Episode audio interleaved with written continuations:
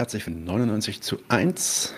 Ähm, das ist vielleicht eine unserer größten oder bestbesuchtesten Folgen ever, sehe ich gerade. Es sind über ja, 350 Leute waren gerade ähm, hier auf meinem Display. Es wird wahrscheinlich auch noch wachsen. Wenn äh, Leftwinger oder ähm, äh, Rune da sind, dann äh, bitte über Discord mir einfach wieder die Fragen zuschicken, die interessant sein könnten, weil es kann gut sein, dass ich bei so einer Menge den Überblick verliere über die Kommentarsektion oder den Chat. Ja, heute haben wir einen äh, ganz besonderen Gast hier, äh, den wir auch schon seit einiger Zeit versucht haben äh, reinzukriegen und das hat heute geklappt. Und zwar ist heute Peter Decker bei uns. Peter Decker ist der Chefredakteur ähm, der marxistischen Theoriezeitschrift Gegenstandpunkt, die auch wieder am ähm, 24. Juni, soweit ich weiß, erscheinen wird. Gerade ähm, heute habe ich dazu äh, oder von der Zeitschrift auch auf der Website einen Artikel zur Ukraine ähm, gelesen. Also da werden natürlich auch sowohl in der hm, Zeitschrift des letzten Quartals als auch in der des nächsten Quartals einige Texte dazu auch aufgeführt werden. Ähm, und über dieses Thema wollen wir natürlich auch heute äh, mit Peter sprechen. Das Thema ist, äh, warum und äh, worum kämpfen die drei Kriegsparteien in, im ukrainischen Krieg eigentlich? Und dazu hole ich jetzt erstmal direkt Peter hier hinein. Herzlich willkommen, Peter, zu 99.1. Freut uns sehr, dass du hier bist. Ähm, wie gesagt, sehr gut besucht. Ähm, das wird wahrscheinlich auch noch voller werden. Wir haben mit Peter abgesprochen, dass wir uns ein bisschen erstmal an unsere Fragen halten, die wir miteinander ausgearbeitet haben. Und im Nachhinein, wie gesagt, äh, werden wir dann auch auf Fragen oder Kommentare aus dem Live-Chat eingehen. Das heißt, wenn ihr Fragen habt an Peter, dann stellt die. Wir können nicht garantieren bei so einer Menge, dass wir alle Fragen beantworten. Und natürlich muss die Frage auch irgendwie passen zu dem Thema. Ähm, insofern bitte nicht böse sein, wenn das nicht klappt. Aber wir versuchen so gut wie möglich darauf einzugehen. Gut. Ähm, Peter, äh, bevor wir uns genauer anschauen, worum es den drei Kriegsparteien äh, im Ukraine-Krieg eigentlich geht, so wie der Titel ja sagt, sollten wir vielleicht erstmal rekapitulieren, und dann auch kritisieren, was uns eigentlich gesagt wird über diesen Krieg. Ähm, dabei scheint eigentlich der Kern der westlichen Erzählung bisher gewesen zu sein, das ändert sich gerade ein bisschen, aber bisher scheint er gewesen zu sein, wir müssen aus ja, völlig selbstlosen humanitären Gründen der hilflosen Ukraine zur Seite stehen, die von einem despotischen Aggressor brutal überfallen wird.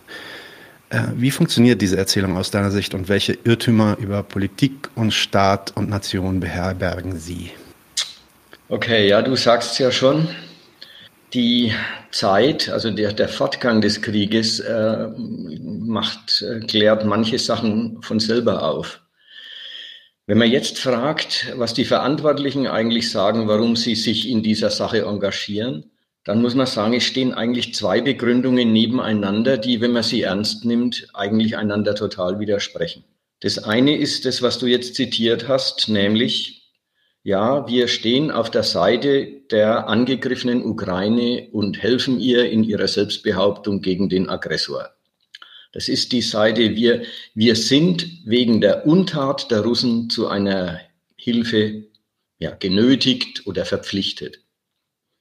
Das andere Argument, die anderen Argumente, die dem widersprechen, behandeln wir dann mal später. Aber zunächst mal zu diesem ganzen Verpflichtungsgedanken und zu dem Gedanken, wir sind äh, die Ukraine ist überfallen und äh, wir sind quasi menschlich verpflichtet, uns dazu helfend einzumischen. Ja, genau. Dafür wird in der Regel und je, eigentlich jeden Tag neu im Fernsehen äh, werden, werden Opfer präsentiert, Leichen aus Butscha, vergewaltigte Frauen, Tote und äh, Bilder, die natürlich Mitleid erregen, sollen als, als Mitleid gleich das Argument sein, dass man sich in diesem Krieg eben auf die Seite der Ukraine zu stellen hat. Man präsentiert die Brutalität russischer Truppen und was die natürlich an Opfern produzieren im Krieg. Die Brutalität, die im Krieg manifest wird und präsentiert sie als Urteil über den Feind, so nach dem Muster, so sind die, und zieht daraus äh, den Schluss, deswegen verdienen sie unsere Feindschaft oder deswegen verdienen sie die ukrainische Gegenwehr. Man tut also so, als ob die Brutalität im Krieg der Grund für den Krieg oder der Grund fürs eigene Engagement im Krieg wäre. Und das ist immer verlogen. Verlogen, dass es verlogen ist, ist allein schon dadurch äh, leicht zu merken, dass die Gegenseite ungefähr das, dieselbe Tour kann. Die Russen können ja auch auf Opfer verweisen. Soldaten, die sich, wenn sie sich ergeben haben, trotzdem erschossen werden oder malträtiert werden. Oder ukrainische äh, Bürger, die sich mehr russisch fühlen, die äh, unterdrückt werden und äh, halt als Bürger zweiter Klasse behandelt werden. Die können auch anführen, was ja quasi des Unrechtes ihrer Seite angetan wird. Und dann kann man wieder daraus schließen, also ist der Feind böse, also verdient er die Feindschaft. In beiden Fällen ist es nicht die Wahrheit. In beiden Fällen steckt da drin aber eine Wahrheit, bloß eine ganz andere. Beide Fälle beweisen und zeigen, dass im Krieg die Menschen Mittel und Material ihres Staates sind und Repräsentanten ihres Staates. Sie werden vom eigenen Staat und vom fremden Staat als genau das Staatssubstanz des Feindes betrachtet und behandelt. Der eigene Staat verhängt eine, äh, ein, ein Kriegs, eine Pflicht zum Kriegsdienst und äh, fängt die Männer, die sich dem Töten und Sterben entziehen wollen, an den Grenzen ab und steckt sie ins Gefängnis. Er benutzt die eigene Bevölkerung als lebendige Schutzschilde für die Truppen in dem Azov-Stahlwerk und anderswo selbstverständlich. Der eigene Staat, der fremde Staat betrachtet ebenso die Menschen des anderen Staates, egal ob die äh, sich mit dem Kriegswillen ihrer Obrigkeit identifizieren oder nicht, als die lebendige Staatssubstanz, die auch die Machtbasis des anderen Staats ist. Und die wird getötet oder unterdrückt, schlecht behandelt, um dem anderen Staat die, ja, die, die, die Machtgrundlage zu entziehen und den fremden Staatswillen zu brechen beide Seiten bekennen in der Stellung, die sie da zu ihren eigenen und fremden Leuten einnehmen und eigentlich zu dem, mit der ewigen Klage, mit der Klage über die Opfer, die immer die andere Seite be, äh, äh, äh, erzeugt. Beide Seiten bekennen im Grunde, wie sehr sie ihr Volk als ihr Mittel behandeln. Und dann möchte ich schon lieber mal das festgehalten kriegen, als dass man aus, äh, als dass man sich billig aus dem Vorzeigen von Opfern der jeweils rausgesuchten Seite, mit der man halt sympathisiert, als dass man sich dafür gleich für die, äh, für die Seite vereinnahmen und, und äh, zur, ja, ganz unwahr darin einen politischen Grund für die äh, Parteinahme, äh, für die eben eigene Seite, also für die, für die man dann eintritt, äh, sieht. Besonders unglaubwürdig übrigens ist es nicht, äh, äh wenn es nicht die Ukraine vorbringt. Also ihre Opfer sind der Grund ihrer Feindschaft gegen die Russen, was ja auch schon nicht stimmt. Aber äh, besonders unglaubwürdig ist, wenn es fremde Staaten tun. Also wenn die Bundesregierung oder die anderen europäischen Nationen oder die ganze NATO, wenn die sagen, wegen der russischen Brutalität hätte sich jetzt die Lage verändert und deswegen müssten wir irgendwie bessere Waffen liefern und so weiter. Das ist vollkommen unwahr und unglaubwürdig. Noch kein Staat hat jemals einem anderen Staat, äh, muss einem anderen Staat zu Hilfe eilen, wenn er von dem Dritten angegriffen wird. Und sie tun es ja auch nicht. Es läuft gerade läuft der Krieg in Äthiopien, gerade läuft der Krieg im Jemen. Wie schaut's denn da aus? Die suchen sich's doch raus, wo sie sich gerufen fühlen, äh, wo sie ihren, ihren äh, quasi ihren, ihren Moral, ihre Moral angesprochen fühlen. Und das kommt nie von den Opfern, sondern das kommt immer von dem, warum, welches Interesse sie an den Verhältnissen nehmen. Also wenn ein Staat sich von einem anderen, von der Selbstbehauptung eines anderen Staats nicht mehr verspricht und versprechen kann, als dass der fremde Nationalismus triumphiert, dann hilft er auch nicht. Also es wird schon andere und bessere Gründe geben. Und damit sind wir jetzt dann bei der zweiten Hälfte der Gründe, die ja inzwischen auch überhaupt nicht mehr verschwiegen werden. Und, und dazu kommen wir gleich. Ich habe also eine Sache, die mich dann doch noch interessiert vor dem Hintergrund, die du gerade besprochen hast, ist ja also diese Idee, dass es einerseits diese enorme Mobilisierung von Staat und Gesellschaft zu diesem Krieg äh, gerade gibt und andererseits dann aber Staatsoberhäupter, die formal immer wieder betonen müssen, ne, also auch vor ein paar Tagen wieder irgend so ein NATO-Oberhaupt, das sagt, auf gar keinen Fall kann die NATO, kann der Westen in diesen Krieg eintreten. Äh, wie, wie geht das dann eigentlich zusammen?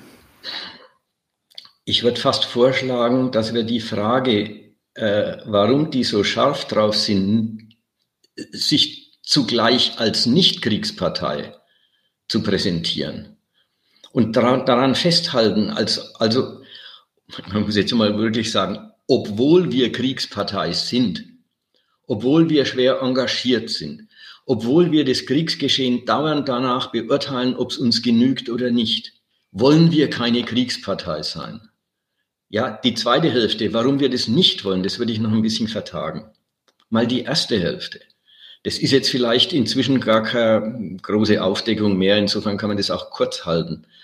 Wenn die, wenn die äh, politisch Verantwortlichen bei uns untereinander und mit der Presse diskutieren, wie viel Waffenhilfe, wie viel logistische Anleitung, wie viel Feuerleithilfen der Westen äh, der Ukraine geben kann, ohne dass Russland das für einen direkten Kriegseintritt hält dann geben sie auf die Weise selber zu, dass sie Kriegspartei sind. Aber wie gesagt, auch das ist ja schon von gestern. Inzwischen ist es ja so, dass zum Beispiel am letzten Woche, ich glaube, es war vor einer Woche, bei Anne Will, ist eine Diskussionsrunde beieinander und dann sagen die Diskutanten zueinander, jetzt wird es langsam Zeit, dass Deutschland seine Kriegsziele in der Ukraine definiert mit dem Verweis darauf, die anderen haben es längst gemacht, die Amerikaner haben es gemacht, die Briten haben es gemacht und die Deutschen sind immer noch undeutlich. Undeutlich, ja, dies stimmt schon, der deutsche Standpunkt ist immer noch zurückhaltender als die anderen. Aber wenn der Kanzler jetzt sagt, Putin darf nicht siegen, es darf keinen Diktatfrieden geben, und das sind so ungefähr seine Worte, dann sagt auch der, in diesem Krieg haben wir das Interesse, den Russen zu beweisen, dass sich Krieg für sie nicht lohnen kann. Aber wie gesagt, das ist noch die verhaltenste Äußerung.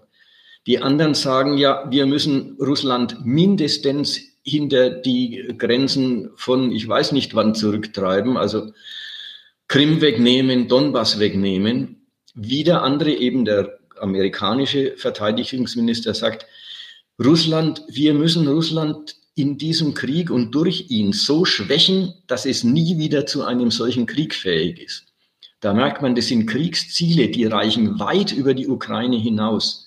Die haben mit Schutz der Ukraine nur noch so viel zu tun, dass die Ukraine das Mittel ist, dieses Ziel herbeizuführen, aber nicht das letzte Ziel der ganzen äh, Einmischung.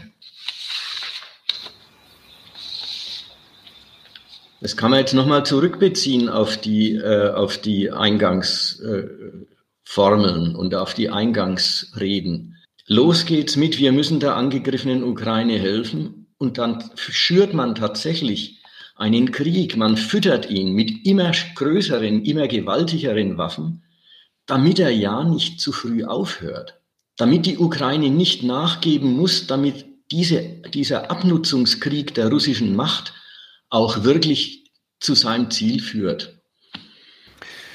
Ähm, nun, nun, äh, also für mich hört sich das dann so an, als ob das Kriegsziel des Westens dann eigentlich wäre, Russland zu schwächen, ja, niederzuringen, vielleicht den Krieg hinauszuzögern. Und da dann halt auch die Frage meinerseits, wenn das denn so ist, was sich ja durchaus auch so anhört, warum dann eigentlich dieses lange Hinauszögern mit den schweren Waffenlieferungen? Also es war ja, es war ja dann tatsächlich so, dass man beobachten konnte, wie sich Deutschland immer mehr dazu ja, quasi hat bitten lassen, äh, Waffen hinzuschicken. Ähm, zuerst auch erstmal keine schweren Waffen, jetzt werden doch die schweren Waffen geschickt. Und dann tritt so ein Melnik auf oder ein Zelensky dann halt auch in, in, in, irgendwelchen parlamentarischen Sessions und lässt sich erstmal zwölfmal bitten, bevor man überhaupt äh, diesen Nachschub, Nachschub dann eigentlich schickt. Wenn das das Kriegsziel war, warum macht man, warum spielt man dann diese Show beziehungsweise dieses Theater so mit? Ja, vielleicht ist das Wort Theater gar nicht die richtige Fassung. Mhm.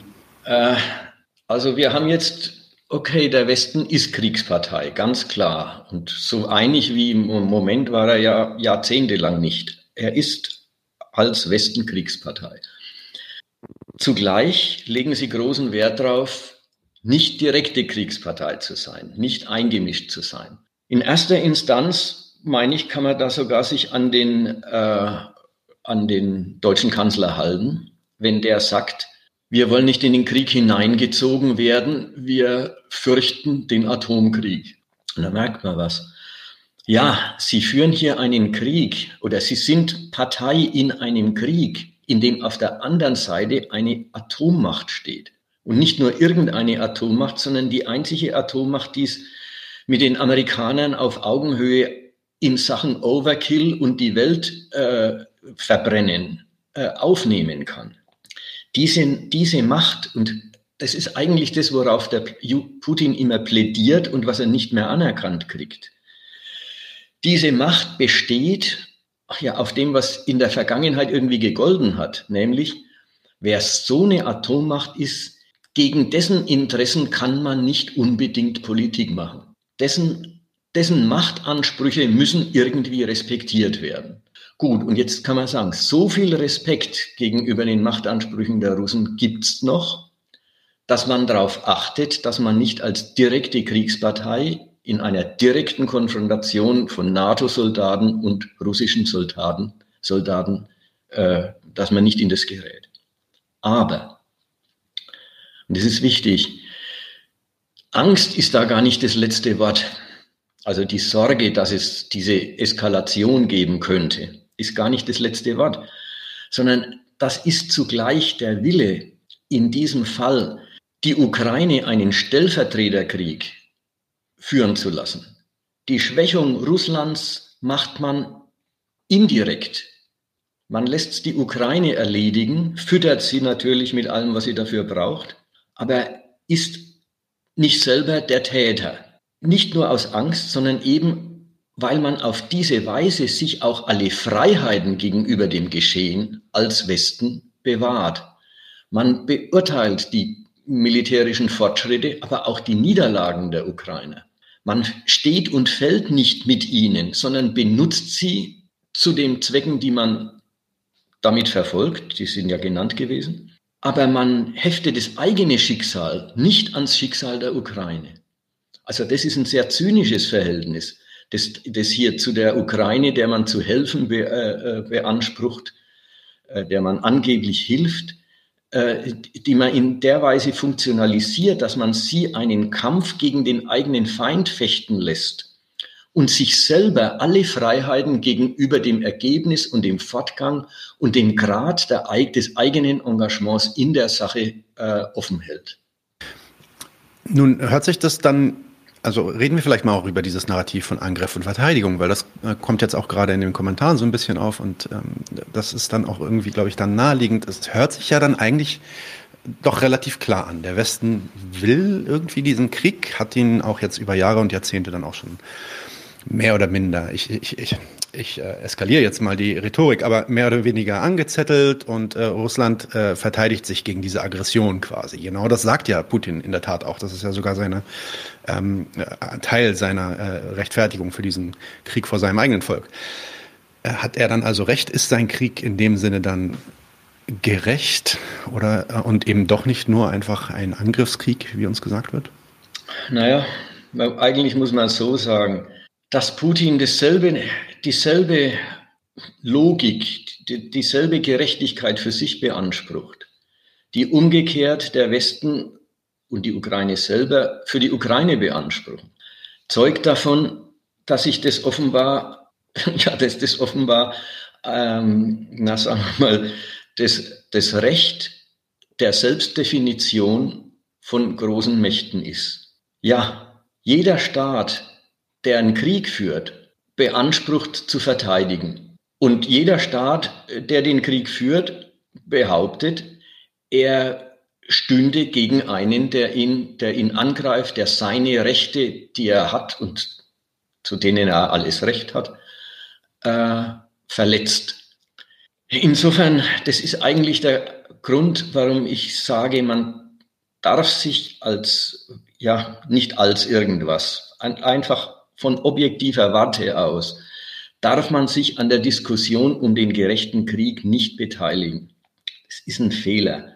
Da werden, da werden jetzt hm, na sagen wir mal, äh, Kategorien, die in den Krieg gehören, Angriff und Verteidigung. Militär, die haben eine militärische Bedeutung und in der kann man auch sagen, ja, ja, so reden dann die Militärs auch drüber. Und da kann man bei Clausewitz lesen, was muss man machen, damit man einen Angriff hinkriegt und wo hat der Verteidiger Vorteile und so weiter. Das ist die militärische Bedeutung der, der Worte.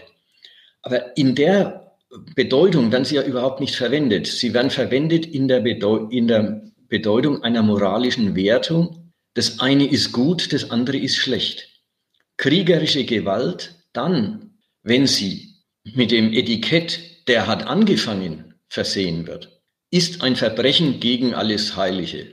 Kriegerische Gewalt mit derselben Wirkung, die genauso ihr Volk verheizt und als Kanonenfutter einsetzt für die eigene Selbstbehauptung, dann, wenn es mit dem Etikett versehen wird, es ist die Antwort auf einen Angriff, den wer anders angefangen hat. Genau dasselbe ist gutes Recht jedes Staates und wird im Völkerrecht geadelt. Die, dieser Unterschied, äh, ja, der Unterschied, der, der, der, der, der gehört ins Völkerrecht, aber der Unterschied ist nichts, an dem er, äh, dem, dem er selber zu seiner Sache machen sollte, meine ich. Muss mal schauen noch, irgendwo habe ich mir das auch noch vorgelegt. Ja, genau. Also die moralische Bedeutung von Angriff und Verteidigung ist gleich der, ist der Bezug dieser militärischen Wahrheiten auf, auf eine Norm und der Vorwurf einer Normverletzung. Ja, was ist die Norm? Die Norm ist, dass äh, die Staaten im Völkerrecht ausgemacht haben, den Angriff auf ein anderes Land um das Territorial, um, die, um, um sich das anzueignen, ist nicht in Ordnung. Das haben sie ausgemacht. Okay, das stimmt ja auch. Zugleich ist diese Vereinbarung, was Sie da ausgemacht haben, eine Sache, die hat mehr den Charakter eines Vertrags als den eines Rechts. Die Staaten einigen sich drauf, aber sie sind selber, weil über ihnen nichts steht. Es gibt keine Macht über ihnen wie beim innerstaatlichen Recht. Beim innerstaatlichen Recht müssen die Bürger gehorchen, weil drüber die Staatsmacht steht und äh, zur Widerhandlung bestraft. Zwischen den Staaten gibt es die höhere Instanz nicht. Also gibt es in dem Wortsinn auch kein Recht. Das sind Verträge und die vertragsschließenden Staaten sind zugleich welche, die sich dem Recht zu unterwerfen beanspruchen, aber zugleich diejenigen, die über ihm stehen, weil eine andere Instanz überhaupt nicht existiert, die die Geltung dieses Rechts äh, durchsetzen könnte oder sollte. Also sind die Staaten selber zugleich die Interpreten des Rechts. Sie sind also nicht bloß die Unterworfenen, sie sind immer zugleich die Gerichteten und die Richter.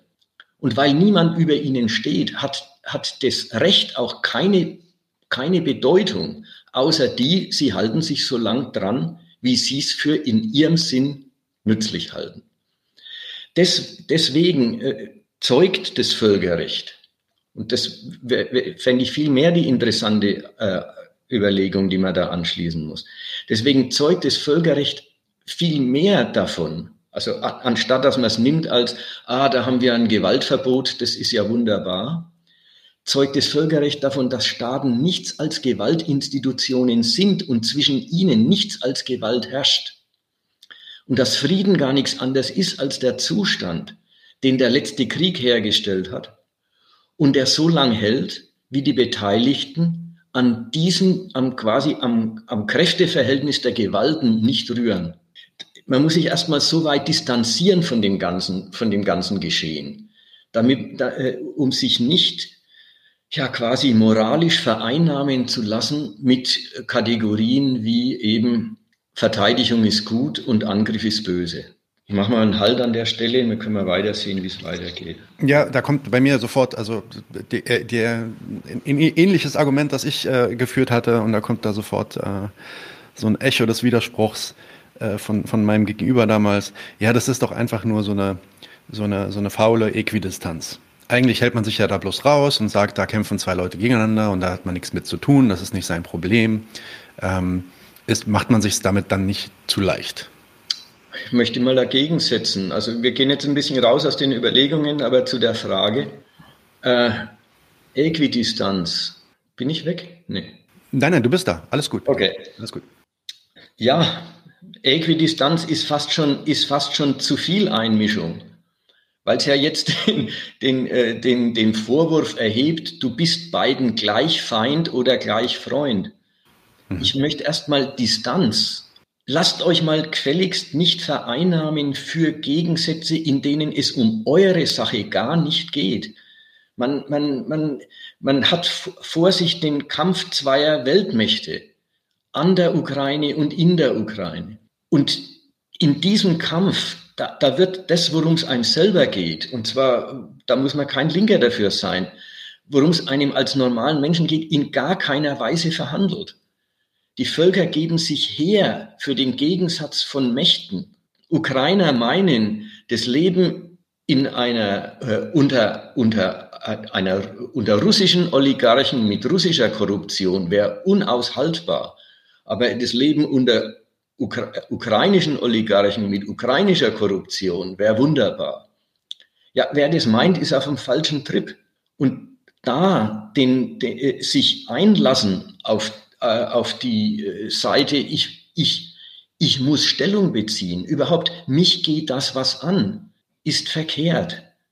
Wenn, dann geht uns das mal was theoretisch an. Man muss sich klar machen, was sich hier tut, wer hier und was hier aufeinander trifft und wofür die Menschen sterben. Aber das ist was anderes, als zu sagen, da ist ein Krieg. Hey, wer ist die gute Partei, wer ist die schlechte? Ja, ja. Ähm, und damit kommen wir auch, glaube ich, wieder dann zurück äh, zu äh, unseren äh, Überlegungen und oder beziehungsweise deinen Überlegungen. Denn ähm, eigentlich wollten wir über die Kriegsziele sprechen. Das ist also jetzt nicht die Frage, wer hier verteidigt wird, äh, wer was verteidigt. Vielleicht ist doch, vielleicht ist die Frage, wer was verteidigt eigentlich. Ähm, aber es ist auf jeden Fall nicht diese Narrative von wir helfen jetzt der Ukraine aus, auf, auf, aus humanitären Gründen quasi. Ähm, worum geht es dann diesen drei Kriegsparteien also jeweils letztendlich? Ich, erstmal, ähm, erstmal, du sprichst über drei Kriegsparteien. Das ist ja auch. Ähm, ja, ja, genau. Drei ja, Kriegsparteien. Vielleicht, vielleicht ja. gehen wir darauf mal kurz ein, was du, was du damit meinst und warum. Ja. ja, warten wir noch einen Augenblick, bitte. Okay. Ich möchte noch, ich möchte noch was vorwegziehen, was ich mir an der Stelle und für die Stelle äh, zurechtgelegt habe. Nämlich, wir hatten vorhin schon den Gedanken, äh, weil, jede Partei, äh, weil, weil jeder Staat in Völkerrechtsfragen zugleich der Gerichtete und der Richter ist. Also weil, weil er selber interpretiert, inwieweit er den Ansprüchen des Völkerrechts genügt und nicht. Deswegen ist es keine Kunst und ganz klar, dass jeder Staat, der Krieg führt, beansprucht, dass er nur verteidigt. Das gilt für die Ukraine, das gilt für die Russen. Das gilt auch für, die, äh, für den Westen. Aber jetzt kommt es noch ein bisschen auf Folgendes an. Man kann diesen Satz, jeder verteidigt, nach der Seite der Lüge und nach der Seite einer Wahrheit nehmen. Und es kommt mir ein bisschen darauf an, dass man äh, an der, an der Stelle, wie vielleicht auch später noch, vieles, was man von den Politikern zu hören kriegt, nicht einfach als billige Lüge abtut, so im Sinn von, das glauben wir ihnen nicht und basta, sondern dass man dem entnimmt, was sie, was sie, dass man denen auch immer die Seite der Wahrheit ihrer Mitteilungen äh, entnimmt. Also, wenn sie verteidigen, will ich sagen, nach der, nach der einen Seite hin ist es eine Lüge. Lüge im Sinn von, wenn sie die Verteidigung ihres Landes mit dem Schutz der Menschen der Städte, mit dem Schutz der Lebensgrundlagen und so weiter identifizieren. Und da kann man ja gerade von den Ukrainern jetzt sehr viel hören. Wir brauchen viel weitreichendere Geschütze, damit wir die Russen von den Dörfern fernhalten. Ja, dann, da wird die Kriegs, das Kriegsmittel unmittelbar als Instrument des Lebensschutzes für Bürger ausgedrückt. Nach der Seite hin ist Verteidigung eine Lüge. Denn das Leben der Bürger, die Lebensgrundlagen der Menschen, die, sogar die, äh, die, die, die wirtschaftlichen Lebensgrundlagen, alles das wird im Krieg und für ihn aufs Spiel gesetzt und zur Not geopfert für die Selbstbehauptung des jeweiligen Staates. Nach der Seite hin ist also Verteidigung von uns. Wir verteidigen uns. Nach der Seite hin ist es eine Unwahrheit. Aber es ist auch eine Wahrheit. Staaten schreiten nicht leichtfertig zum Krieg. Denn gerade kapitalistische Staaten, für kapitalistische Staaten gilt, der Krieg unterbricht zerstört die Benutzung anderer Staaten, auf die es doch ankommt.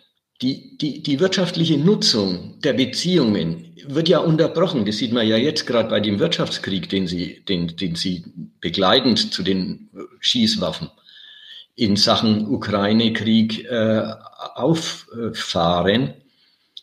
Da wird die Wirtschaft in den Dienst des Staats genommen und zwar durch ihre Zerstörung, auch die eigene. Das machen Staaten, kapitalistische Staaten schon gleich nicht einfach so.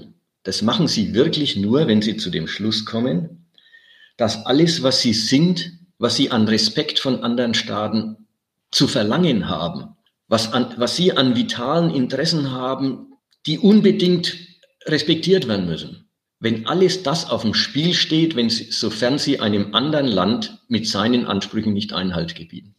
Insofern ist der Schritt zum Krieg, das ist immer eine Verteidigung von Rechten. Das ist nicht verkehrt, also von Rechten, die die Staaten sich selber zuschreiben. An anderen gibt es ja nicht, der ihnen das zuschreiben könnte oder sollte.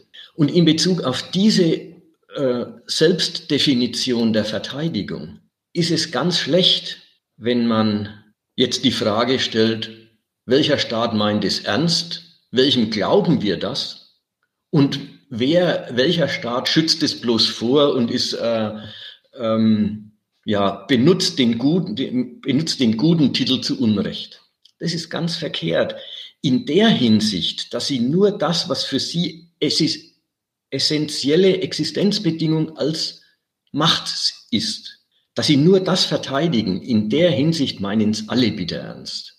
Insofern, und jetzt komme ich zu der Formulierung von dir, insofern ist es gar nicht die Frage, verteidigen Sie oder verteidigen Sie nicht, sondern die Frage ist, was verteidigen Sie? Welche Selbstdefinition ist es, die Sie auf dem Spiel stehen sehen und gegen deren Gefährdung Sie tatsächlich zu den Waffen greifen? Und da unterscheiden sich die Staaten natürlich. Nicht alle äh, haben da immer haben da dieselbe, äh, dasselbe, was sie zu verteidigen haben. Da könnte man jetzt sagen, jetzt gehen wir mal ein bisschen die Kriegsparteien durch und schauen uns an, was welche Kriegspartei zu verteidigen hat. Also nehmen wir die, die erste Kriegspartei, die Ukraine. Da ist es ja noch am einfachsten. Ja, sie verteidigt ihr Souveränität. Stimmt. Was ist ihr Souveränität?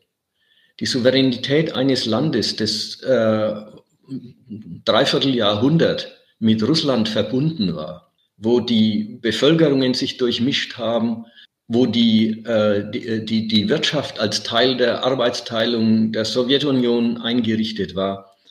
Ein solcher Staat kann eine selbstständige, ohne, ohne Rücksicht auf den Nachbarn sich behauptende Souveränität nur als antirussisches Programm haben nach innen als Säuberung des Landes von allem Russischen, und da ist ganz schön viel zum Säubern, und nach außen als Selbstbehauptung einer Nation, die eben das, was, jetzt muss man mal wirklich sagen, im Grunde alle kleinen, kleineren Nationen gegenüber ihren Nachbarn zeigen, nämlich man muss sich den, man muss sich dem anbequemen, wie man mit den großen Nachbarn auskommt, die sich dem entzieht und widersetzt und sich dafür zum Frontstaat einer Feindschaft macht, die in eben einer, einem ukrainischen Selbstbehauptungswillen überhaupt nicht aufgeht. Das ist der ukrainische Kriegszweck. Der russische Kriegszweck, ja, da haben wir ja vorhin schon gehört, ist die Verteidigung. Auch Verteidigung. Was verteidigen die Russen? Na, die verteidigen nicht einfach Landesgrenzen. Die Russen verteidigen den Status als autonome, zum Weltkrieg fähige Atommacht, die auf Augenhöhe mit den USA über die Gewaltfragen des Globus entscheidet. Diesen Status verteidigen sie. Den sehen sie bedroht. Davon, dass die Ukraine in die NATO aufgenommen wird, dass NATO-Waffen bis an die Grenzen äh, eben auch im Süden der, äh, der äh, Russlands an die, an die Grenzen rangerückt werden. Dann gibt's immer das Argument, äh, atomare äh, Bedrohungen, die in Minuten Moskau zerstören können, dass Vorwandzeiten äh, kaputt gehen. Was ist es in der Sache? Es ist in der Sache die Sorge Russlands, dass seine atomare Zweitschlagsfähigkeit, also tatsächlich die Fähigkeit, den Atomkrieg auch androhen zu können, beziehungsweise umgekehrt einer atomaren Kriegsdrohung eine entsprechende Gegendrohung entgegensetzen zu können, dass diese Fähigkeit untergraben wird, vielleicht auch schwindet. So, das ist es, was sie verteidigen. Das hat nichts mit Sympathie für den Zweck zu tun oder mit einer äh, Entschuldigung oder irgend sowas, sondern diese Verteidigung, ja, was, was verteidigen sie? Sie verteidigen die Fähigkeit, die Welt gerade so terrorisieren zu können, wie die Amis es können. Aber diese Fähigkeit betrachten sie als ihr gutes Recht. Sie müssen, sie wollen, sie beanspruchen, wie die Amerikaner, in den Gewaltaffären des Globus mitzureden Entscheidungen über Existenzrecht und Nicht-Existenzrecht anderer Staaten wie die Amerikaner und die NATO auch mitzufällen und sie wollen sich davon nicht ausmischen lassen. Das ist ihr Zweck. Komme ich zur EU und zur NATO, dann kann ich sagen, die verteidigen gleich was Größeres. Und das sagen sie auch. Sie sagen, Russlands Krieg ist ein Angriff auf die europäische Friedensordnung. Was verteidigen die? Die verteidigen nicht ein Land, nicht eine, eine Region oder irgendwas, die verteidigen eine Ordnung. Ein Prinzip, wie Staaten miteinander zu verfahren haben. Merkt man übrigens, wenn das Wort Imperialismus wohin passt, dann viel mehr auf die Seite des Westens, weil dort eben eine ganze Staatenordnung, eine ganze äh, Gewaltordnung in Europa und darüber hinaus Gegenstand, der Gegenstand der Sorge und der Verteidigung ist. Diese Friedensordnung, und es ist ganz nett, dass das Wort Friedensordnung von denen so gesagt wird, denn es trifft ja was. Es ist eine Ordnung, in der die kapitalistischen Staaten untereinander seit 70 Jahren keinen Krieg führen. Auf welcher Basis? Auf der Basis, dass durch die Übermacht der USA, die die im letzten Weltkrieg erobert haben, und der Eingliederung der alten Feinde und der alten Verbündeten in diese amerikanische Gewaltordnung, dass auf der Basis die Amerikaner über den Rest der Staatenwelt ein Gewaltverzichtsgebot verhängen. Staaten dürfen keinen Krieg führen, außer diejenigen, die die Aufpasser auf die Ordnung sind. Und die führen Kriege nach eigener Erklärung nur zu dem Zweck, um den Respekt vor dieser Ordnung aufrechtzuerhalten und welche die ausbüchsen, also sich rausnehmen, autonom Kriege zu führen, äh, zu bestrafen und quasi denen zu beweisen, dass Zuwiderhandeln gegen das Gewaltmonopol des Westens äh, Selbstmord ist. Diese Gewaltordnung ist es, die der Westen bedroht sieht und man muss sagen, zu Recht bedroht sieht von einer Macht, die durch ihre Bewaffnung eben den, die Atomkriegsfähigkeit, und zwar die ultimative Atomkriegsfähigkeit, nicht wie Indien oder Pakistan, die ja so einige Atombomben haben, die sie aufeinander werfen können.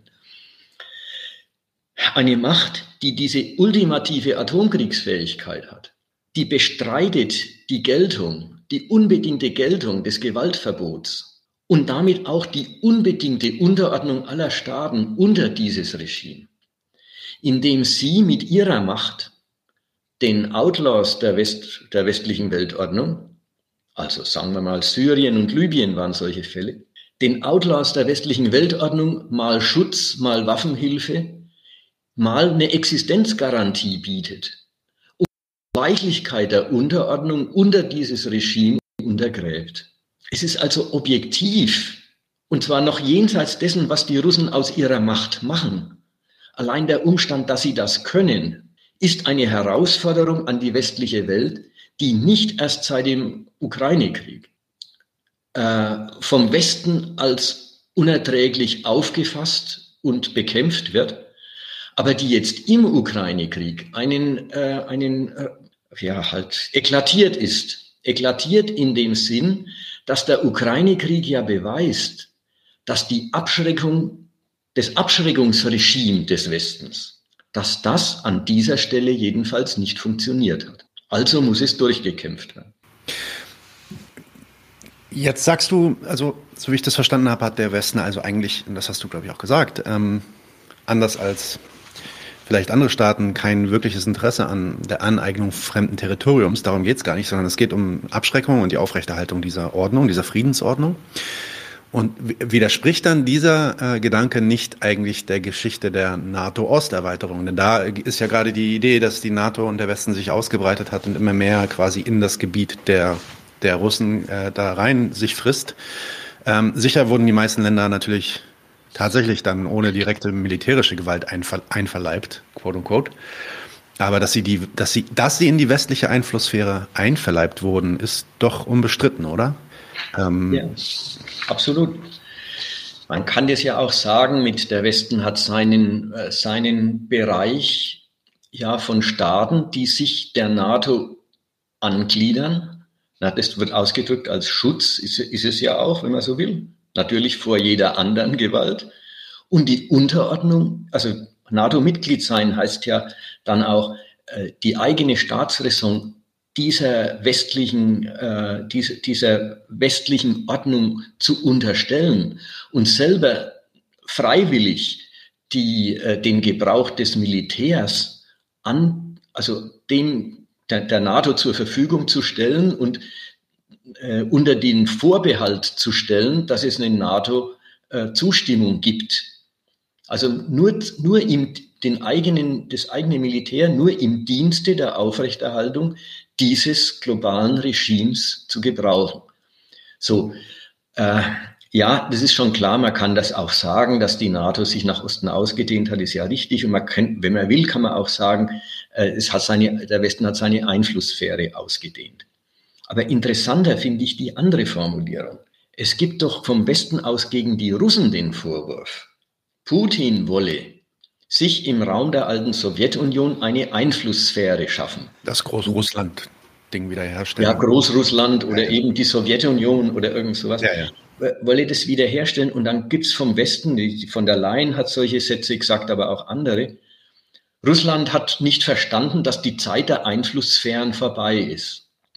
Und dem Satz, den möchte ich lieber, lieber nach der Seite hin lesen, ähm, tatsächlich akzeptiert der Westen keine Einflusssphären.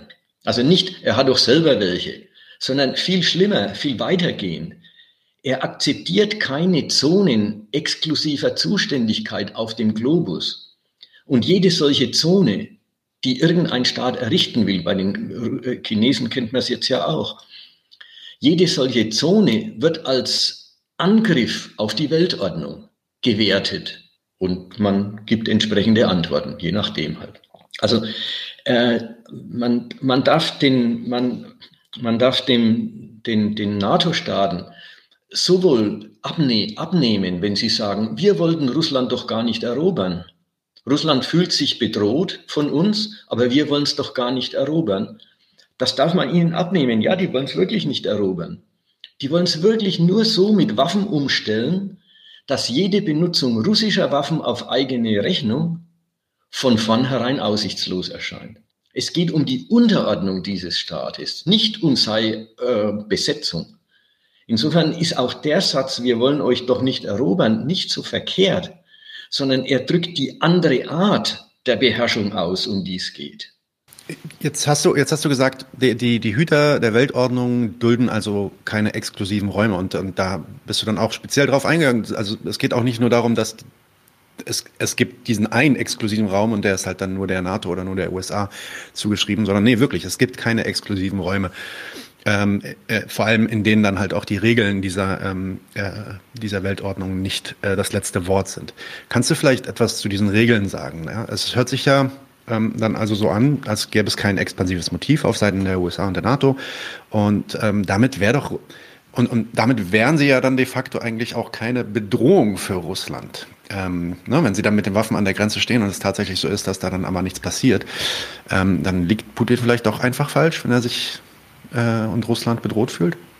Ja, bedroht und wirklich bestritten ist ja die Rolle der autonomen Weltmacht. Die mhm. ist ja bestritten. Das, äh, das ist nicht dasselbe wie das Land erobern und unter den NATO-Ländern aufteilen oder irgend sowas, sondern insofern, Putin hat nicht Unrecht, wenn er sagt, er wird bedroht. Aber als was? Als diese zur autonomen weltpolitischen Einmischung fähige Atommacht, als die ist er bestritten. Ja, ich weiß nicht, du hast noch mehr jetzt Doch, in der äh, Frage gehabt, aber ich, ich weiß gar nicht, ob ich jetzt alle Momente äh, erwischt habe. Ja, entschuldige, äh, das ist auf jeden Fall nochmal gut zusammengefasst, was du auch davor äh, gesagt hast. Also das ist genau, genau das, worauf ich auch noch, noch mal hinaus wollte. Ähm, die Frage ist für mich, also für, für mich hört sich das so an, als ob diese Weltordnung äh, sich quasi, also ich, ich stelle mir das jetzt gerade bildlich vor, die Weltordnung äh, richtet sich so quasi Richtung Russland auf, beziehungsweise ähm, äh, verleibt dann auch immer mehr dieser Länder, der angrenzenden Länder an Russland ein. Dort soll es keine Einflusszonen mehr geben. Ähm, und die Frage, ja, vielleicht stellt sich für mich die Frage, was ist denn diese Weltordnung? Ähm, worum geht es da eigentlich? Was sind die Regeln, nach denen man da spielen muss? Ähm, äh, um, um zu dieser Weltordnung zu gehören. Okay, die Weltordnung, ähm, die Weltordnung ist nicht nur äh, abstrakte Dominierung und Unterordnung, sondern die hat einen Inhalt. Das ist jetzt die, das Thema. Okay, welchen Inhalt hat die Weltordnung? Naja, das ist eigentlich mit dem, oder das ist äh, zu einem großen Teil mit dem, was wir schon wissen drüber oder was schon beredet worden ist jetzt, äh, schon gesagt. Es gibt ein Gewaltverbot für alle Staaten. Was heißt es auf der anderen Seite?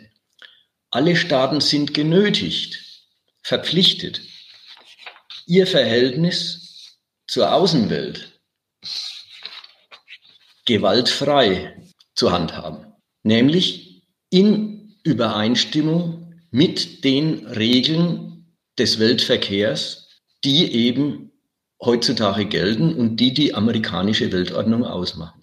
Was ist es? Es ist die Verpflichtung an alle Staaten, ihren Fortschritt, ihre Bereicherung nur in der Form, jetzt sagen wir wirklich friedlichen Austauschs, Handel, Kapitalexport zu betreiben. Genötigt sind alle Staaten dazu, kapitalistisch zu produzieren und sie sind dazu genötigt, ihren eigenen Fortschritt, jetzt muss man wirklich sagen, nur im möglichst ungehinderten, freien Vergleich der Kapitalproduktivitäten hinzukriegen, den sie in ihrem eigenen Land hin organisieren können. Das heißt wirklich, die Staaten dürfen sich nur so bereichern, wie sie und auch ihre Macht nur so mehren, denn durch Reichtum mehrt man die Macht, durch Geld kauft man die Waffen den Reichtum nur so zu mehren, wie sie mehr als andere Länder aus ihrem Volk an weltweit gültigem Wert herauswirtschaften. Also man muss wirklich bedenken, der Kapitalismus, äh, das ist jetzt auch mal ein Seitenschlenker gegen, gegen viele, manche Linke, die immer sagen, Imperialismus, das wäre ja, das schaut man auf ein anderes Land und dann entdeckt man natürlich zuverlässig irgendwo eine Ölquelle oder ein Gasvorkommen oder seltene Erden oder irgendwas. Und dann sagt man, Imperialismus ist, wenn man darauf Zugriff haben will. Dagegen muss man erstmal sagen, in dieser Weltordnung findet der Zugriff auf eben Ressourcen aller Art durch Kauf und Verkauf statt. Man kauft das Öl, man raubt es nicht. Kapitalismus ist eine Ökonomie der Ausbeutung der Arbeit und der Konkurrenz mit ihren Resultaten und nicht eine Ökonomie des Raubes. Das war es vielleicht seinerzeit, wie der Captain Drake über die Weltmeere gesegelt ist. Aber das ist nicht der Fall. Und da missversteht man, eigentlich verurteilt man den Kapitalismus oder die, den modernen Imperialismus an dem Maßstab, der früher gegolten hat aber längst nicht mehr gilt. Das ist wie wenn man die moderne kapitalistische Ausbeutung erst mit Sklaverei vergleicht, um sie dann kritisieren zu können. Also, wenn ich das dann richtig verstanden habe, ähm, versuche mal in meinen Worten zusammenzufassen, ging oder geht es den USA, ähm, ja, wenn auch vielleicht in immer abnehmender Art und Weise, ähm, darum, ja, global freie Marktverhältnisse umzusetzen, zwischen den Nationen herzustellen, mit dem Wissen, dass sie selber, weil sie ja selber ja, ökonomisch gesehen immer noch die, äh, die bei weitem stärkste Macht sind oder Übermacht sind, äh, dieses Konkurrenzspiel dann am Ende gewinnen werden. Und daher der freie Markt der Nation in ihrem nationalen Interesse eigentlich auch liegt. Ja? Ähm, Länder wie Russland oder vielleicht auch mal ein anderes Beispiel, du hast es ja auch schon selbst gesagt, aber zum Beispiel der Irak, die da versuchen dann irgendwie einen Riegel vorzuschieben und zu sagen, ja, durch, ja, ich, ich, ich schränke jetzt hier den Handel ein, ich betreibe Protektionismus oder ich fange sogar an, irgendwie militär, militärisch irgendwie andere Länder zu, an, andere Länder zu annektieren, äh, können dann in dieser Ordnung nicht geduldet werden. Ähm, äh, die müssen zwar nicht territorial annektiert werden, aber niedergerungen werden müssen sie auf jeden Fall, auf dass diese globale Konkurrenzordnung ähm, bestehen bleibt oder hergestellt wird. In diesem Sinn wäre dann also der Ukraine-Krieg, die NATO-Osterweiterung, der Irakkrieg damals vielleicht keine Expansion dieser Einflusssphäre oder, und, oder, und eine Aneignung, sondern einfach die Durchsetzung eines globalen Kapitalismus, wenn ich das mal so äh, ähm, reduziert sagen darf. Habe ich das richtig verstanden? Ja, vielleicht zwei, zwei Sachen dazu. Äh, das eine, ja, das, äh, dieser Krieg, lassen wir die alten, lassen wir die anderen mal weg, das ist einfacher, wenn wir ja. bei dem bleiben, ja. Äh, dann hat er nicht, es geht da nicht so um Expansion der Einflusssphäre, sondern die, die, die westlichen Mächte, mit den USA an der Spitze, diese Mächte äh, führen ihren Krieg eigentlich vom Standpunkt der durchgesetzten Weltbeherrschung aus. Die haben nicht das Problem, ach, dann krallen wir uns noch ein Land, dann haben wir noch eins mehr, sondern sie sind die, die eigentlich die Welt im Griff haben. Und sie halten es nicht aus, dass es eine Nation gibt, die das bestreitet. Aber jetzt muss man noch aufpassen, wie bestreitet es die? Das Interessante ist ja jetzt, dass Russland überhaupt keine Vorwürfe gemacht kriegt in Sachen, ihr seid protektionistisch, ihr lasst den freien Vergleich äh, der Produktivitäten oder den freien Verkehr von Kapital nicht zu. Das ist ja gar nicht der Fall. Russland kriegt überhaupt keine Vorwürfe in, in ökonomischer Hinsicht. Das gilt wieder für andere Länder viel eher. Russland ist nicht, weil es, äh, also in deiner Formulierung vorhin, weil es äh, irgendwie dem freien Kapitalverkehr Riegel vorschiebt im Visier, sondern an der Front wird, ist überhaupt keine Unzufriedenheit mit dem Land. Im Gegenteil, äh, da gilt es als sehr zu, galt jedenfalls bis jetzt als unglaublich zuverlässiger Lieferant von Rohstoffen. Russland ist nur auf der Ebene der Beherrschung unerträglich, nicht auf der Ebene der Benutzung. Das ist ja auch das Merkwürdige. Sie haben sich zum Kapitalismus gewendet. Früher, da hatten sie ein System, das hat sich dem Weltmarkt entzogen. Das hat der, äh, die, die kapitalistische Nutzung nicht zugelassen jedenfalls höchstens in homöopathischen Dosen. Äh, das hat, äh, ja, das hat den Kalten Krieg auf sich gezogen. Jetzt haben sie das System geändert. Jetzt spielen sie eigentlich auf die gleiche Weise mit. Jetzt ist es aber gar nicht so, dass ihnen das die Feindschaft erspart, sondern weil sie die Macht geerbt haben von ihrem Vorgängerstaat, eben diese atomare Bewaffnung. Deswegen sind sie und bleiben sie der nicht einordnbare Partner in der Weltwirtschaft, in der sie ansonsten eigentlich ganz normal mitspielen. Okay, ähm, ich bin jetzt eigentlich so weit, dass ich äh, übergehen würde zu so ein paar Fragen, die ich in den letzten Wochen gesammelt habe in unseren Kommentaren von Leuten, die dann ähm, halt auch unter viele unserer Videos dann öfter mal so Widersprüche ähm, gebracht haben zu genau diesem Thema. Ähm, Zuvor will ich zwei Sachen machen. Die erste Sache ist, ich will nochmal in den Chat sagen, dass ihr natürlich auch gerne Fragen stellen könnt. Wir werden die sammeln ähm, und gucken uns die dann auch gleich an. Äh, und zum Zweiten würde ich dann äh, Peter auch nochmal bitten, bevor wir ähm, äh, zu den Fragen übergehen. Möchtest du dann noch etwas abschließend sagen? Gibt es noch was, was du ähm, äh, erwähnen möchtest oder was wir noch nicht erwähnt haben? Vielleicht ein Punkt noch, der ist, der ist vielleicht auch noch äh, erklärend. Wir haben jetzt immer davon gesprochen, dass diese äh, westliche Weltwirtschaftsordnung, dominiert von den USA und dann die EU ist ja inzwischen absolut der zweite Spieler und so, äh, dass die die Regeln des Weltmarkts setzt. Ja, und das, wird, das ist schon auch alles richtig. Aber die Unterordnung der Staatenwelt unter dieses Regime reicht viel, viel weiter. Es ist nämlich so, dass die, speziell die USA, nicht nur eben die Verkehrsformen bestimmen, sondern auch noch die Substanz vorgeben, um die es in der Weltwirtschaft geht. alle Staaten müssen Dollar verdienen. Der Dollar ist das Rückgrat des internationalen Kreditsystems. Wer, äh, wer, wer eben den klassischen Kapitalvorschuss braucht, damit Wachstum zustande kommt, wer also finanzieren möchte, noch eh Geld verdient worden ist, damit Geld verdient wird, ist unbedingt verwiesen auf die Finanzquellen, die in letzter Instanz in der Wall Street stecken oder an der Wall Street beheimatet sind. Insofern baut sich diese amerikanische Herrschaft in ganz anderer Weise in die Staatsräson aller Staaten ein, als es Russland je zustande gebracht hat oder zustande bringen würde. Russland steht als Militärmacht auf der einen Seite und als ja, mittelmäßiges, äh, es heißt manchmal entwickeltes Schwellenland oder so, als mittelmäßiges kapitalistisches Land auf der anderen Seite in dieser Welt. Amerika macht die Staaten in ganz anderer Weise von sich abhängig, indem es nämlich die, die staatlichen Lebensmittel, die Grundlagen, mit denen in den Nationen gewirtschaftet wird, selber stellt und damit aber auch seiner Souveränität unterstellt. Das merkt man ja jetzt am Sanktionsregime. Dass wenn die Amerikaner sagen, russische Banken dürfen nicht mehr äh, mit den Banken im Rest der Welt Geschäfte machen, dass dann nicht die amerikanischen Banken vom Geschäft abgeschnitten sind, sondern die russischen.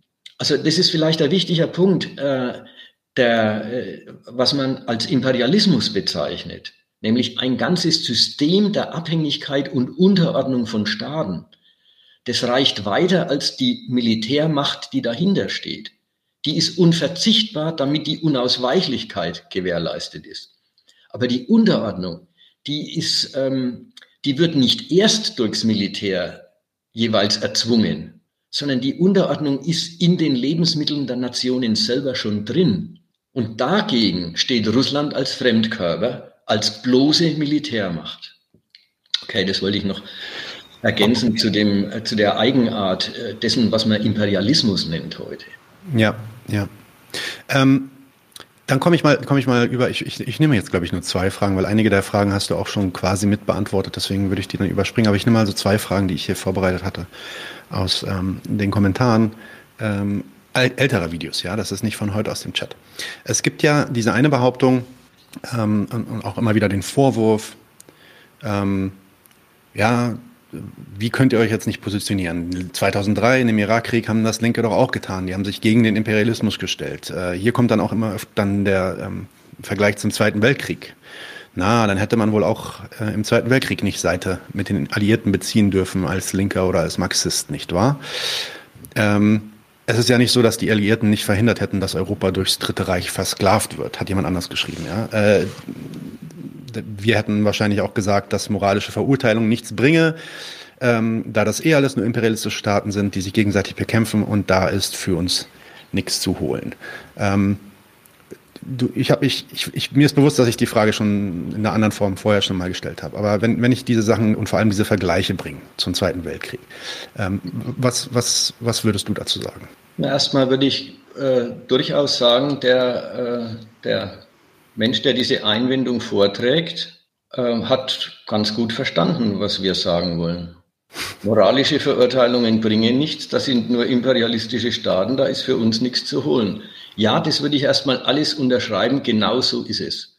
Da werden, da werden die Sachen, um die es dem normalen Menschen gehen kann, nicht verhandelt. Also ist es nichts, wo man sich engagiert. Darüber macht man, schafft man sich Klarheit, in was für einer Welt man lebt, wovon die eigenen Lebensbedingungen abhängen, welchen Zwecken man unterworfen ist, ohne dass man sie je gewählt hat. Das alles ist fällig an der, äh, an der Sache. Aber Partei ergreifen ist ganz was anderes. Und wenn man jetzt schon die Sache mit dem Hitler hernimmt und dem deutschen Krieg äh, da in den 40er Jahren, dann muss man erstens sagen, ja, über eine weite Strecke gilt das auch. Und schon gleich gilt es für Leute, die nicht, jetzt sagen wir mal wirklich vom Krieg betroffen sind, in dem Sinn, dass sie im Feuer stehen. Ja, wenn du, wenn du jetzt ein Ukrainer bist und bloß noch entscheidest und, und nicht mehr davonlaufen darfst, weil dein Staat dich verhaftet, und dich bloß noch entscheiden kannst, lässt du dich von den einen oder den anderen erschießen oder schießt du selber schneller. Ja, da ist man zu einer Wahl genötigt, die ist furchtbar. Und die ist in keiner Weise eine Wahl, die, äh, wo am, Erge am, am Ende bei Sieg oder Niederlage was rauskommt, wovon man selber was hat. Aber dann ist man in der Not. Und jetzt vielleicht noch ein Ausflug. Es wird so gerne über Genozid geredet. Ja, Butscha ist ein Genozid. Putin sagt seinerseits, die Ukrainer machen einen Genozid oder wollen einen Genozid machen im Donbass. Genozid ist zur kleinen Münze der Rechtfertigung geworden. Warum? Weil im Genozid eigentlich der an und für sich immer unwahre Zusammenschluss von Staatszweck, staatlicher Selbstbehauptung und Mensch, weil im Genozid dieser Zusammenschluss gemacht ist. Ja, dieser Krieg will nicht den ukrainischen Staatswillen zerstören, sondern alle Ukrainer umbringen. Ja, wenn ich das mal als, als, als äh, Lektion habe und ich bin Ukrainer und es stimmt sogar, mal angenommen, es stimmt. Und das ist ein Moment, was man eben dem, dem deutschen Krieg, vor allen Dingen den deutschen, dem deutschen Krieg im Osten nachsagen kann. Wenn wirklich die außergewöhnliche Situation besteht, dass ein Staat einen Krieg führt, nicht um einen fremden Staatswillen zu brechen, sondern um Ge Gebiete von Menschen freizuräumen, weil man deutschen Siedlungsraum will. Also tatsächlich der Krieg die Ausrottung der Bevölkerung bezweckt, ja, dann ist durch die Gewalt des Gegners eine Identität, eine ausnahmsweise Identität zwischen meiner, meiner Lebensverteidigung und der Staatsverteidigung zustande gekommen die mir natürlich letztlich Kaval lässt, als ja, lieber erschießt, lieber kämpft man, als dass man sich un, äh, unverteidigt umbringen lässt. Aber bitte, das ist, das ist der besondere Fall, wo ein Krieg den Zweck hat, Bevölkerung wegzuräumen. Und es ist nicht der Normalfall moderner Kriege, die darum gehen, den fremden Staatswillen zu brechen. Und auch im letzteren Fall ist es natürlich immer noch so, dass man, wenn man sein eigenes Leben verteidigt, im Grunde am Schluss damit konfrontiert ist, wenn es gelungen ist, dass der eigene Staat überlebt und er einem dann sagt, wie es weitergeht. Also für sich selber hat man bloß negativ, weil der Feind wirklich das Volk beseitigen wollte, ein Überleben geschaffen. Aber das Ganze wird natürlich am Schluss eingeheimst von der Regierung, die sagt, jetzt hat sie gewonnen und jetzt sagt sie, wie die Menschen nächstens zu leben haben. Also die, die, die, den Widerspruch, dass man mit, seiner, mit seinem Einsatz bloß die Gewalt über sich stärkt, schafft oder am Leben erhält, äh, den Widerspruch wird auch diese Situation nicht los. Ähm, vielleicht, vielleicht, dann direkt äh, ein anderer Vergleich, der, der ja interessant ist, weil da Linke heutzutage vor allem immer Seite beziehen, äh, beziehungsweise ähm, ja, sich da auch äh, solidarisch zeigen und aktiv werden. Wie, hat, wie würdest du das dann sehen im, im, im Bezug auf den Jemen zum Beispiel oder auf, auf Kurdistan, die Situation dort? Ähm, dort haben wir ähm, im Endeffekt auch äh, ähnliche Hintergründe, beziehungsweise da würden vielleicht deine Argumente, die du vorgebracht hast, darüber, wie die Staaten funktionieren und wie der Imperialismus da funktioniert, ähm, genauso ziehen. Ist das dann auch etwas, was wir als Linke äh, wo wir als Linke uns distanzieren sollten, wie du am Anfang meintest. Oder als Menschen, nicht als Linke. Vielleicht ist das wieder die falsche Formulierung. Sorry, da, da hast du recht. Ja. Herr, jetzt stellst du mir Fragen. Der Krieg im Jemen, der Krieg im, äh, mit den, äh, in, in Syrien mit den Kurden. Da müsste man wirklich erst mal schauen, ja. welche, welche Zwecke stehen denn da gegeneinander. Ich kann das jetzt nicht aus dem, ich kann das nicht aus dem Stegreif sagen, wer da was will. Mhm. Meistens ist es schon so, dass äh, ein Herrschaftswille sich völkischer, ethnischer Sortierungen bedient und Loyalitäten dann sich sichert. Aber ich, eigentlich muss ich sagen, ich kann da jetzt nicht gescheit drüber reden. Okay, fair enough. Nein, ähm, bleiben wir dann dabei. Das äh, ist auch in Ordnung so. Und dann kommen wir zu den Fragen aus den Kommentaren. Da sind, wie gesagt, einige jetzt gewesen. Deswegen ähm, gehen wir da mal durch. Ähm, ja, das ist vielleicht auch eine, eine der Fragen, die mir häufig auf, auftritt. Es gibt dann ja immer wieder, und das hast du auch schon erwähnt, äh, Peter, ja, es gibt ja auch immer wieder dieses Argument der freiwillig kämpfenden Ukrainer, die ja, die ja auch dann um Hilfe bitten und äh, jetzt gerne ihr Land, ihr Zuhause, ihren Traktor, ihren Ackerland äh, irgendwie ver ver verteidigen wollen. Ähm, und, und, da gibt es natürlich auch jetzt mittlerweile in Deutschland immer wieder aufgeführt ähm, sogenannte Anarchisten ähm, in, in, in der Ukraine, äh, die sich auf die Soldaten, äh, die sich auf die Seite der, die sich als Soldaten auf die ukrainische Seite stellen. Was ist deine Einschätzung ähm, zu dieser Situation? Das wäre die erste Frage von We Want the Whole Bakery. Also wenn ich es richtig verstehe, ist es, ist es ein Argument, das will, äh, oder eine Frage oder ein Einwand, der will, äh, der will sagen, äh, aber es gibt doch welche, die machen das aus Überzeugung. Verstehe ich das richtig? So, so würde ich es auch verstehen, ja. Ja, dann würde ich sagen, ja klar machen die das aus Überzeugung. Aber was ist es für eine Überzeugung? Was halte ich von der Überzeugung? Ich bestreite denen ja nicht ihre Überzeugung, sondern ich kann ja bloß sagen, äh, eben, aber das habe ich vorhin schon mal gesagt, zu glauben, das Leben in einem, äh, in, in, einem ukrainischen äh, Oligarchenstaat mit ukrainischer Korruption wäre ein Segen und das in, in russischen Oligarchenstaat mit russischer Korruption wäre unmöglich auszuhalten. Wenn man nichts anderes zu wählen hat als die beiden Alternativen, na, dafür würde ich mein Leben nicht einsetzen wollen. Das wäre das einzige Argument, was ich dem sagen könnte. Mhm. Ähm, Roter Oktober fragt, wird die Unterordnung der Welt unter die regelbasierte Dollarweltordnung nicht gerade derzeit aufgehoben durch das russische Vorgehen und das ja, welches ja von China und anderen auch unterstützt wird? Naja, also wenn man das als, als, als richtig theoretische Frage nimmt, dann merkt man hier, kann man Ja und Nein sagen. Nach der einen Seite der, der Unbestrittenheit äh, der westlichen Diktatfähigkeit. Nach der Seite wird es bestritten dadurch, dass Russland sagt, mich gibt's auch noch, ich bin auch eine diktatfähige Macht. Nach der Seite des Inhalts der Weltordnung, globaler Kapitalismus und alle Länder sind genötigt und verpflichtet, sich an der Konkurrenz um, ja, um das Geld der Welt zu beteiligen und ihre Lebensmittel aus dieser Konkurrenz zu gewinnen. Nach der Seite will niemand die Weltordnung aufheben. Die Chinesen nicht, die Russen nicht und tut auch niemand. Also das ist ganz was Eigentümliches. Die, äh, die, die wollen die Unterordnung unter die ökonomischen Prinzipien der westlichen Weltordnung, die ja, dem, die ja den Amis und äh, den Weststaaten dann auch ihre Macht und ihren, und, und ihren Reichtum einspielt. Die Unterordnung wollen sie ja gar nicht aufgeben. Aber die Unterordnung unter die politische Vorherrschaft, die wollen sie, die wollen sie nicht gelten lassen. Also das ist, äh, insofern merkt man auch, das ist eine, äh, das ist gar keine, kein, wenn man so will, das ist gar kein alternativer Imperialismus, der für die Welt eine andere, eine andere Lebensweise, eine andere ökonomische Existenzweise vorschlägt oder äh, ihr aufdrücken will, sondern das ist innerhalb der vom Westen bestimmten Weltordnung ein Kampf um ja, die Fähigkeit, mitreden zu können bei der Formierung dieser Ordnung und bei den Entscheidungen über dritte Länder und so weiter.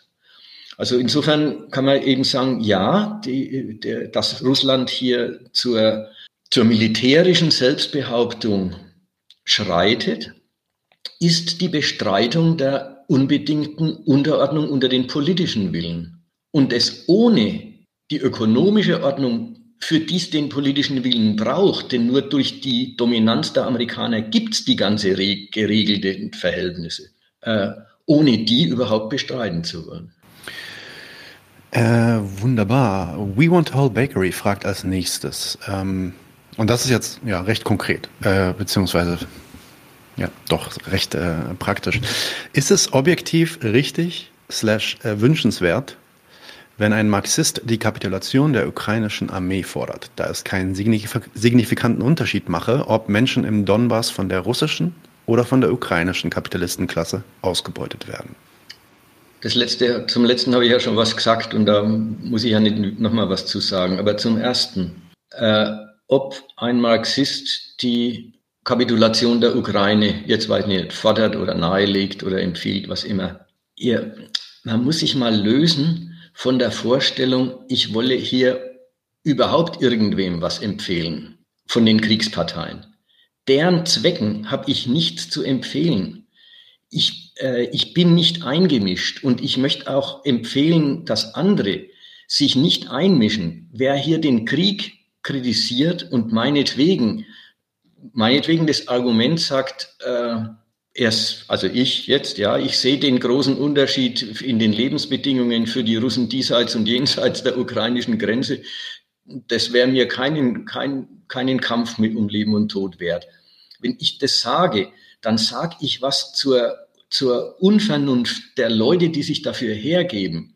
Aber dann sage ich nicht, ich fände, es wäre eine gute Lösung der Situation, wenn die kapitulieren würden. Ich sage auch nicht, eine Finnlandisierung der Ukraine wäre ein Segen. Oder umgekehrt, ein russischer Sieg wäre ein Segen. Ja, was wäre dann? Dann würden halt die Russen das Sagen haben. Man muss sehen, hier sind Mächte im, äh, im Konflikt, für die, äh, da, da gibt es überhaupt keinen Grund, sich in deren, äh, sich in deren ähm, Konflikt parteilich einzumischen. Und vielleicht ist noch ein anderes Argument wichtig. Man muss sich auch mal klar machen, dass es sowas von egal ist, ob ich den Ukrainern eine Kapitulation empfehle oder durchhalten, ob ich den Russen das Recht auf Verteidigung abspreche oder zuspreche oder Ukraine ein Existenzrecht zu oder abspreche. Ich habe hier nichts zu melden. Die normalen Leute sind hier Zuschauer eines Geschehens, an dem können sie studieren, wie ihr eigen, unter welchen Bedingungen ihr eigenes Leben steht. Aber sie sind kein Mitsubjekt.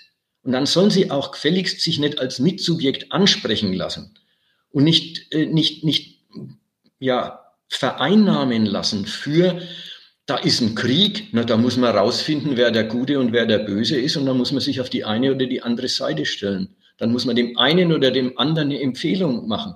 Also man muss sich distanziert erhalten zu diesen, zu diesen Geschichten, wenn schon alles, was dort als Alternativen unterwegs ist, nichts ist, wo man selber sagt, das eine findet man richtig und gut und das will man haben und dafür möchte man leben und sterben und das andere ist das, ist das Gegenteil.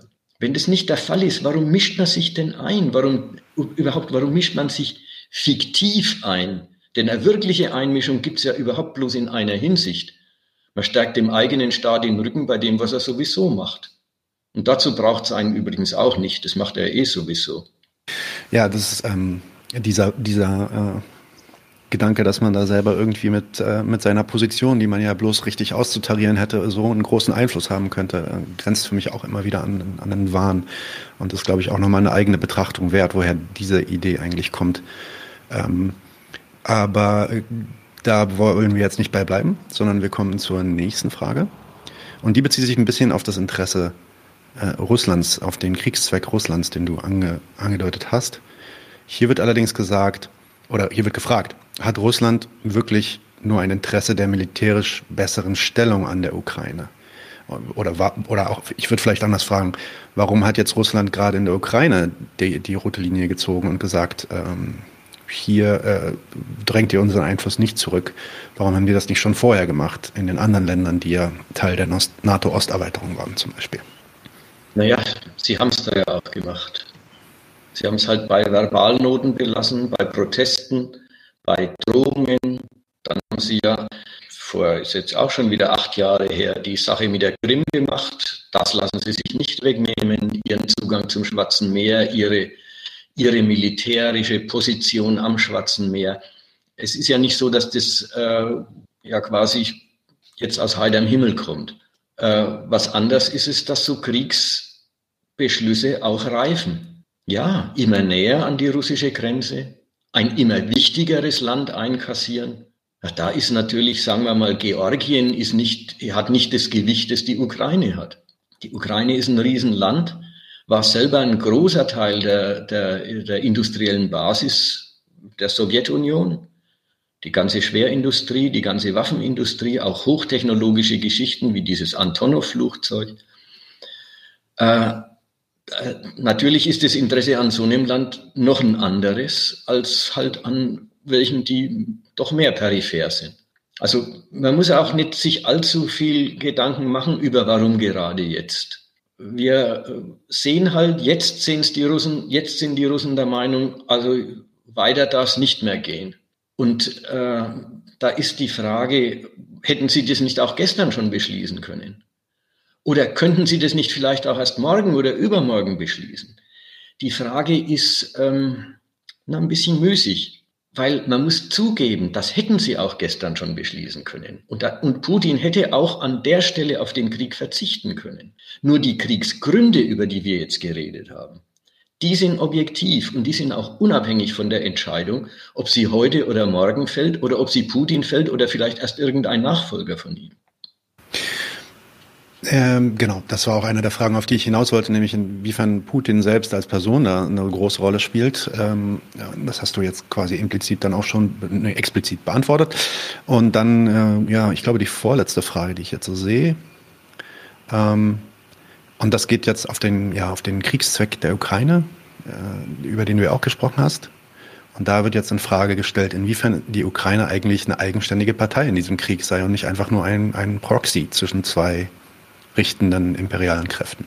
Gut, man muss schon sehen, oder äh, dem, dem, der, der Frage kann man soweit äh, nachkommen oder Recht geben, als man einräumen muss, alles, was die Ukraine militärisch zusammenbringt am Schlachtfeld, ist Produkt der Aufrüstung, des Trainings, der, der, der, wie sagt man da, der Aufklärungszusammenarbeit, mit den USA und vor allen Dingen nicht zu vergessen, das Produkt von viel, viel, viel Geld, das aus dem Westen in die Ukraine fließt. Der ganze Staat kann nur bestehen dadurch, dass, und nicht erst im Krieg, sondern schon vorher, dass sein Staatshaushalt zu erklecklichen Teilen aus dem Westen finanziert wird.